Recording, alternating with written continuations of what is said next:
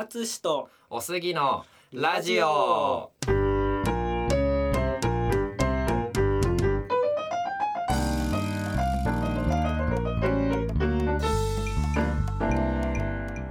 このポッドキャストではジャズピアニストのあつしとゲイサラリーマンのおすぎがそれぞれの専門分野や語れることについて1エピソードごとに交代してインタビュー形式でトークをしていく番組です。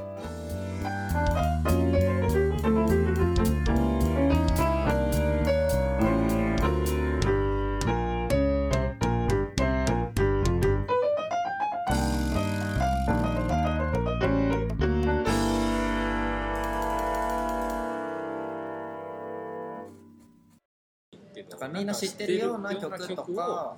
やるっていう回っていうのは確かにそれはめちゃくちだからゃそれこそ自分はすごい好きだったのは2人が前3人だったのかな？あのムーミンやったっしょ、うんうんうん。あれも海外テンション思ったけどムーミンね。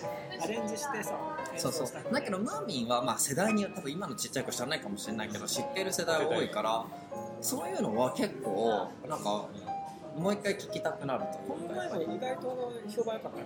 ライブでああね。吉祥寺で。笑いが起こった笑いが起きた。ね初めてあのめちゃくちゃなんかおおとか なんか笑いが。反応が。反応がすごい。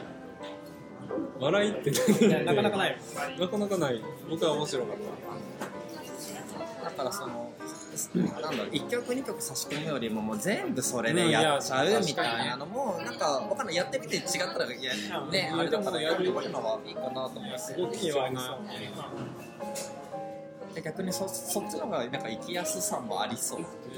あくお客さん側の視点そから来たことない人が初見でそう。篠田敦のことは知らないけれど、ん。行こうかなと思うと思うし逆に篠田敦のことを知っててもだってリスナー来ないじゃん全然。やっぱねやっぱね篠田敦のこと知ってても来ない。そう。来ないの。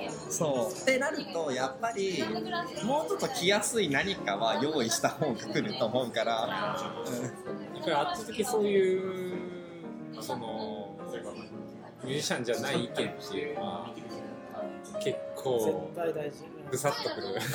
うん、ごめんなんかいやいやごめんね。いやいい意味で傷つけていたら。やいや全然いやいい意味で刺激という意味のぐ昔の人の方が絶対敏感だよそっちにだって、スタンダードの選んでたのってさ本当に流行った曲をさ選んでさ自分たちがさっきの「マイ・フェイバリット・シングス」を演奏するのと63年にジョン・コルトレーンが「マイ・フェイバリッス」をやったのは意味が全く違うじゃん。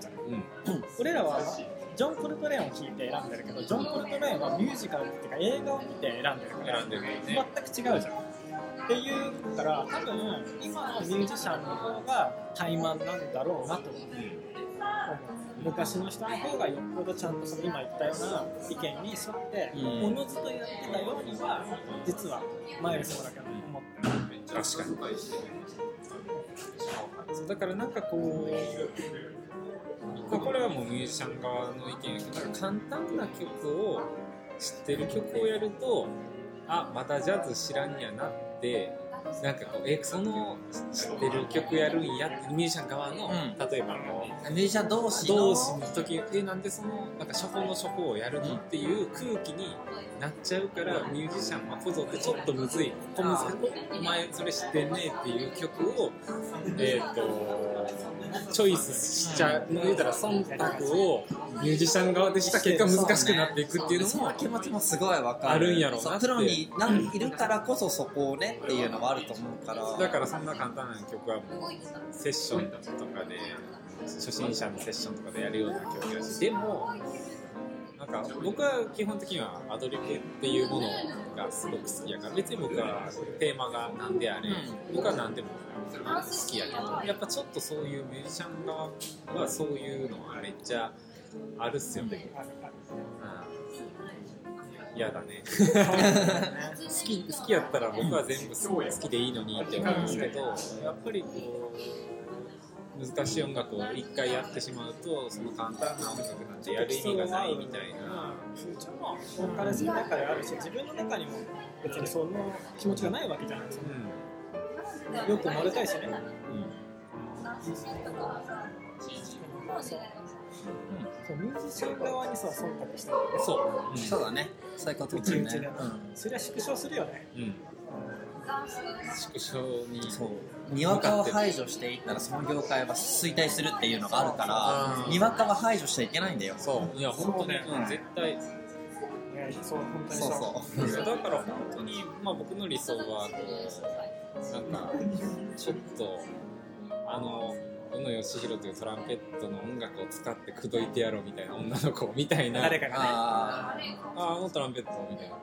ああいつまあまあやなみたいな。で いいから、うん。いいんですよ。もうそれでいいし下手くそやなこいつって俺もっといいトランペットしてでもいいからなんかこう使ってもっとお客さんを拡大してほしい。にわかでいいから。雑な使われ方してもいいしてることそうそうそうそうそう。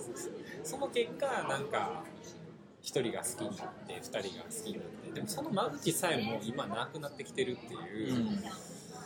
そうね。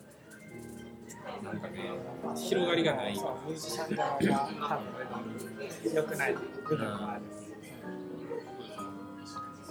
路面店ももうちょっとあったらいいよなって思うね、外に音楽が聞こえるよああそういうの。やっぱりうなニューヨークの音楽ねなんかちめっちゃ地下とか、雑居ビルとかであったりとかっていうのが入りづらい、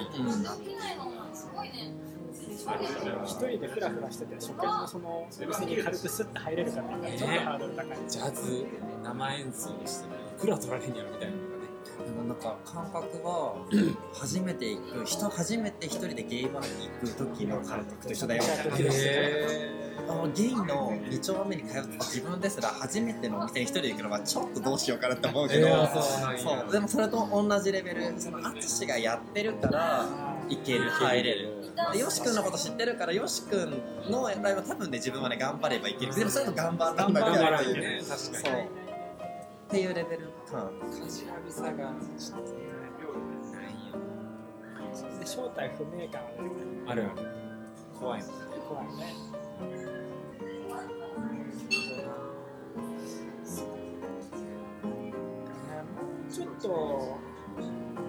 フレンドリーでもみんないいのになって思う時もあるんだけどなんだろう勝手にこびろってわけじゃなくて、やはり全部あの休憩時間とかなんだろう。喋る人は結構喋る。じゃないなんか、まあ、喋んない人もいるけど、うん。あのせっかくその距離が近い音楽だからうん。喋れるじゃん、うん。大抵さ喋りに行けばさみんな結構快く喋ってくれたりするから、なんかこうその感じがもうちょっと伝わると、大きいポップスの会場ではないちょっと楽しみもある。その双方向感だよね、うん。双方向ができやすいはずなのにできてないっていう。そう、うんうんうん確かに確かに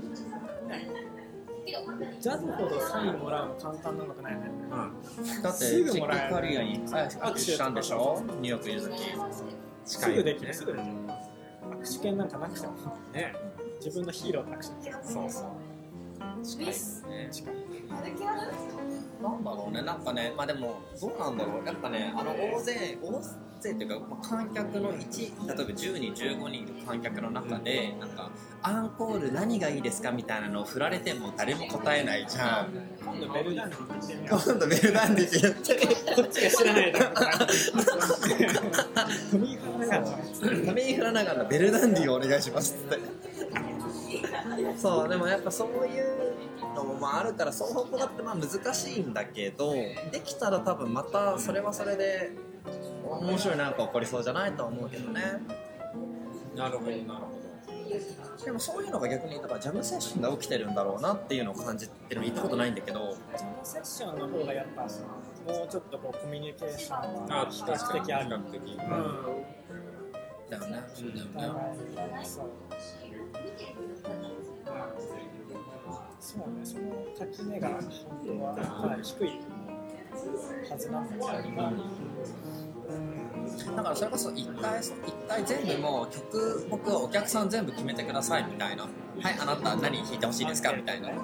あじゃあ例えばえっ、と口引き逆に、まあ、今日演奏しました。でで来てくれた人はあの紙次次回演奏してほしいやつを、あの投票してもらってそこから最後の時にバンって出してじゃあこれやります。これ次のライブでやります。次やりますってじゃあ来てください。でも言わへんけどまあそういうことだよね。でもそういうことするとあ次もしかしたら私のやつも演奏し好きなやつ演だから奏そこにじゃあ俺はトミー・フラノガンベルダンベルダン書けばいいのね、あが頑張ってほしいそうだからそういうのも確そうだだかからそこに別になんかあれでしょ？あのレモンって書いてるわけでしょ？米津玄師とか。そういうことだよね。つまりそういうことだよね。だから本当になだからジャズのスタンダードとかジャズっぽい曲じゃなくてもいいわけでしょ？そう。だからそれこそキラキラ星って書いてるわけでしょ？まあまあそれをっていうそういうことだよね、楽しそうそれ。うんそうするとお客さんもまあ次また行こうかなってなってくれるもっと積極的に参加してる感じもするしねその代わりこっちもこんな音楽やってるんですよって両方やってあげると、うん。あそれこれ全然差あるやん。それもそれで、ビフォーアフターじゃない。ビフォーアフターがの面白さが伝わって伝わってくれるといいいね。そうなんか連続性が出てくるよねそうすると、それこそキラキラ星1で、まあ、一番ポピュラーなコそうだよね。ード進分かりやすいコード進化で次はちょっとコードを変えてみて、ねそうだよねあのね。表紙も変えて。そういう節も変えてみてあこんな変わんやっていう。のをよく考えたらねクラシックなねやってたけどね。バリエーションがそうそうさらにキラキラ星なんてまさにそうじゃん。あれなんて本当に。そう。いうのもいいかもしれないね。確かにモーツァルトがちゃんとビフォーアフターでやれっつってんだから俺もそれやんなきゃいけない。そうだよ。そうそうモーツァルトのキラキラ星最初だって一番ね200シンプルじゃん。200年前にそれやってんだからそれやんなきゃいけない。そうしましょうかね。うん喋ってもらいました。